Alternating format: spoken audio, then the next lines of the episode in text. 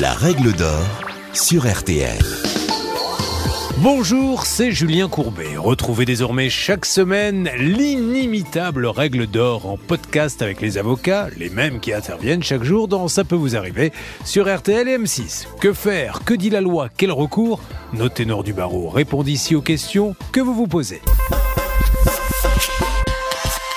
Voilà, mise à pied, rétrogradation, mutation ou encore licenciement. Il existe différents degrés de sanctions disciplinaires. Votre employeur peut y avoir recours s'il juge votre comportement fautif ou échappant à votre contrat de travail. Maître Anne-Claire Moser vous les détaille ici.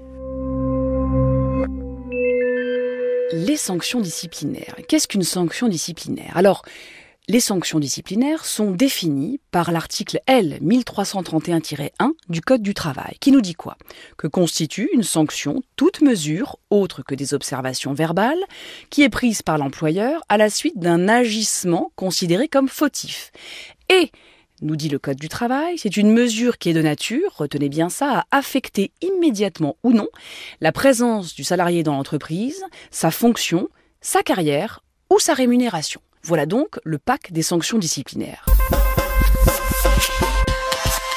Que se cache-t-il derrière cela? Eh bien très basiquement, il se cache un avertissement, un blâme, une mise à pied, une mutation, une rétrogradation.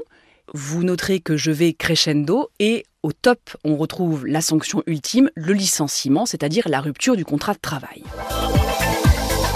Une sanction disciplinaire, ce qu'il faut bien garder en tête, c'est que c'est mieux qu'elle soit prévue par quelque chose. Car lorsque le salarié veut la contester, et il ne va pas se mentir, c'est souvent comme ça que les choses se passent, il est plus aisé pour l'employeur de démontrer que sa sanction est prévue que le contraire. Sauf que, dans quoi sont prévues les sanctions disciplinaires usuellement? Dans le règlement intérieur. Lequel règlement intérieur a changé en 2020, puisqu'avant 2020, le règlement intérieur était obligatoire dans les entreprises employant au moins 20 salariés, et depuis le 1er janvier 2020, le règlement intérieur, il n'est plus obligatoire que dans les entreprises à partir de 50 salariés. Moi, le conseil que j'aurais à donner aux chefs d'entreprise qui nous écoutent, même si ce sont des petites entreprises, faites un règlement intérieur. C'est des règles internes de l'entreprise qui concernent la discipline, qui concernent les horaires. Bref, c'est un petit manuel qui est bien utile parce que quand un salarié viendra vous dire, eh bien, l'avertissement n'est pas prévu par le règlement intérieur, vous ne pouviez pas le notifier, eh bien, vous serez bien content de le trouver. Le principe d'une sanction disciplinaire, c'est de sanctionner un comportement fautif, on est dans la définition pure et dure, mais c'est surtout d'adopter la juste sanction. C'est pour ça que tout à l'heure, lorsque je vous ai énuméré les sanctions, avertissement, blâme, mise à pied, mise à pied, je précise, ça veut dire que techniquement, on sort le salarié de son emploi et il n'est pas payé du ou des jours où il va être mis à pied. Donc c'est quand même une sanction en quelque sorte pécuniaire. Ces sanctions doivent être proportionnées. Elles doivent être proportionnées à la faute qui a été commise. La Cour de cassation, elle a ce principe chevillé au corps parce que c'est le B à bas. Vous ne devez parce que vous êtes chef d'entreprise, adopter la sanction qui est juste et qui correspond précisément à la faute que vous reprochez à votre salarié. Alors évidemment, au moment de prendre votre sanction, déjà vous vous assurerez de ce que la faute commise est bien réelle, c'est le BABA, et ensuite, sans doute que le chef d'entreprise va s'attacher à l'ancienneté du salarié. Quand je dis cela, c'est plutôt à ses états de service. Comment est-il dans ma société? S'est-il bien comporté? A-t-il déjà ou pas été rappelé à l'ordre Et en fonction, et en application de son pouvoir de direction et de sanction, l'employeur pourra alors sanctionner son salarié. Si le salarié n'est pas d'accord avec cette sanction, il pourra saisir son juge naturel, c'est-à-dire le conseil de prud'homme, pour aller contester cette sanction.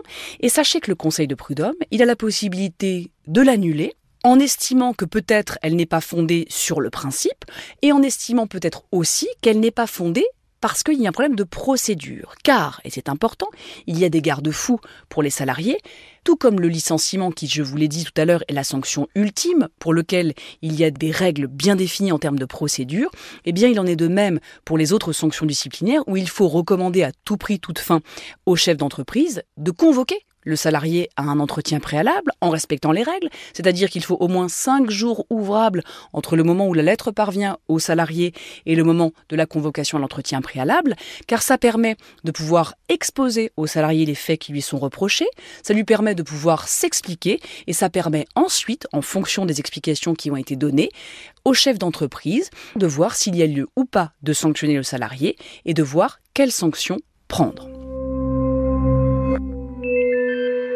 Attention aux sanctions déguisées. Un exemple récent de jurisprudence nous montre qu'il ne faut pas faire n'importe quoi, notamment dans l'entretien annuel d'évaluation. Vous allez me demander, mais pourquoi elle nous dit ça? Parce que il y a eu un exemple où l'employeur avait fait un entretien annuel d'évaluation, jusque-là tout va bien, c'est obligatoire, mais au terme duquel il reprochait au salarié son attitude qui était trop dure, trop fermée au changement, et du coup, il se plaignait de ce que des collaborateurs eux aussi se plaignaient. Eh bien, le salarié a estimé que cette appréciation, elle ressemblait beaucoup trop à une sanction disciplinaire, il l'a contestée et effectivement la Cour de cassation a estimé que ce compte-rendu s'apparentait à une sanction qui était déguisée et qui en tant que telle n'était pas loyale et avait donc être annulée.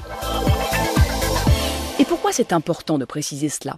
Parce qu'il faut se dire que tout fait fautif du salarié ne peut être sanctionné que dans les deux mois de sa commission ou dans les deux mois à partir du jour où l'employeur a une connaissance pleine et entière des faits. Autrement dit, si vous avez connaissance d'un fait, mais que finalement vous choisissez de le reprocher au terme d'un entretien annuel qui a lieu quatre mois après, vous contournez la règle. C'est la raison pour laquelle cet employeur a été en quelque sorte rappelé à l'ordre par la patrouille qu'est la Chambre sociale de la Cour de cassation qui lui a dit attention, vous ne pouvez pas faire cela. Autre précision qui est importante, souvent et à tort, on pense que une sanction disciplinaire ultime, en l'occurrence le licenciement, ne peut pas être prononcée s'il n'y a pas eu avant un avertissement ou deux, un blâme, voire une mise à pied, une rétrogradation ou que sais-je encore, c'est faux. On se méprend en pensant que l'employeur a l'obligation de choisir des sanctions plus douces avant de licencier. Gardez bien à l'esprit que l'employeur, il a la liberté, à condition évidemment de respecter les règles et que la faute soit caractérisée, la liberté de choisir quelles sanctions il va adopter et on voit fréquemment des licenciements qui sont prononcés sans que jamais le salarié n'ait été averti ou rappelé à l'ordre avant. Pour en finir sur nos sanctions disciplinaires, je voudrais donner un conseil pratique. Je vois trop souvent dans mon cabinet des salariés qui me présentent un dossier au terme duquel je constate qu'il y a des sanctions disciplinaires qui n'ont pas été contestées. Je vous ai dit tout à l'heure que le juge naturel était le conseil de prud'homme de votre euh, ville, de votre lieu de travail. Mais sachez que vous n'êtes pas obligé d'aller saisir un conseil de prud'homme à chaque fois que vous n'êtes pas d'accord. Si d'aventure vous recevez une sanction disciplinaire, que vous n'êtes pas d'accord avec ce qui est dit, contestez-la. Écrivez, faites connaître votre avis, car si demain on présente un dossier au terme duquel vous avez eu deux avertissements qui n'ont pas été contestés, eh bien cela aura une coloration un peu négative pour vous. Alors mon conseil est simple, si vous n'êtes pas d'accord avec la sanction disciplinaire ou si vous avez des choses à dire, écrivez-le. Vous venez d'écouter le podcast des règles d'or de l'émission Ça peut vous arriver. Retrouvez tous les épisodes de ce podcast sur l'application RTL, sur rtl.fr et sur vos plateformes favorites.